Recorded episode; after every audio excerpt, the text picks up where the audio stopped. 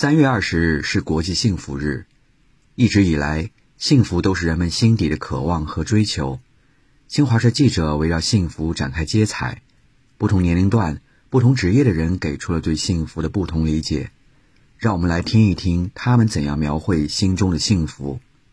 可以和爸爸妈妈一起玩，我过生日可以有快乐，就是家长陪伴在我的身边，我们一家人健健康康、开开心心。我认为的幸福就是疫情赶紧结束，然后我自己可以清醒并且自由的活着，有一份自己很喜欢的工作，然后可以在空闲的时候去剧场看戏，并且去各地旅行。啊，我认为幸福就是每天开开心心、快快乐乐的。呃，我认为幸福是内心追求的一种自由自在、无拘无束的一种状态。我认为最幸福的事情应该就是家人能够平安和睦。然后对我自己来说，我觉得自己的能力能够配得上自己的野心，也是一件很幸福的事情。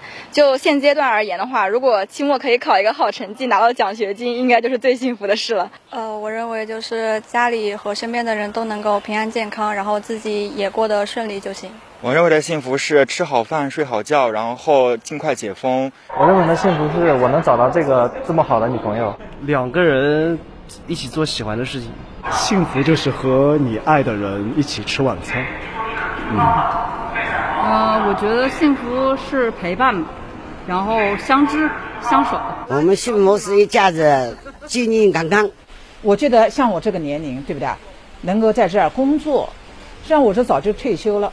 我觉得我感到很幸福呀，因为我这个年龄还对社会还有贡献。在采访中，他们还各自分享了获得幸福的秘诀，就是一家人多沟通，多分担家庭责任。吃多了一定要记得去健身，要不然可能会长胖，你就不会变得很幸福。幸福的小秘诀就是降低期待，嗯，修炼自己。啊，我觉得幸福的小秘诀就在于发现生活中的一些乐趣。当我烦恼的时候，我就会想，就把自己缩小化。呃，我的想法是，宇宙这么大，地球这么小，然后我也是茫茫人海中的一个小微粒吧。就是感觉自己的烦恼就是很小的。幸福的小秘诀，自己心态好，对家人好，家里人就对你好。嗯，我觉得在追寻幸福的道路上，可以阶段性的给自己定一个小目标，然后呢，适当降低自己的心理预期吧，学会知足常乐。嗯，当然，我觉得最重要的一点还是应该常回家看看，毕竟家才是永远的避风港，在家里永远能找到幸福的感觉。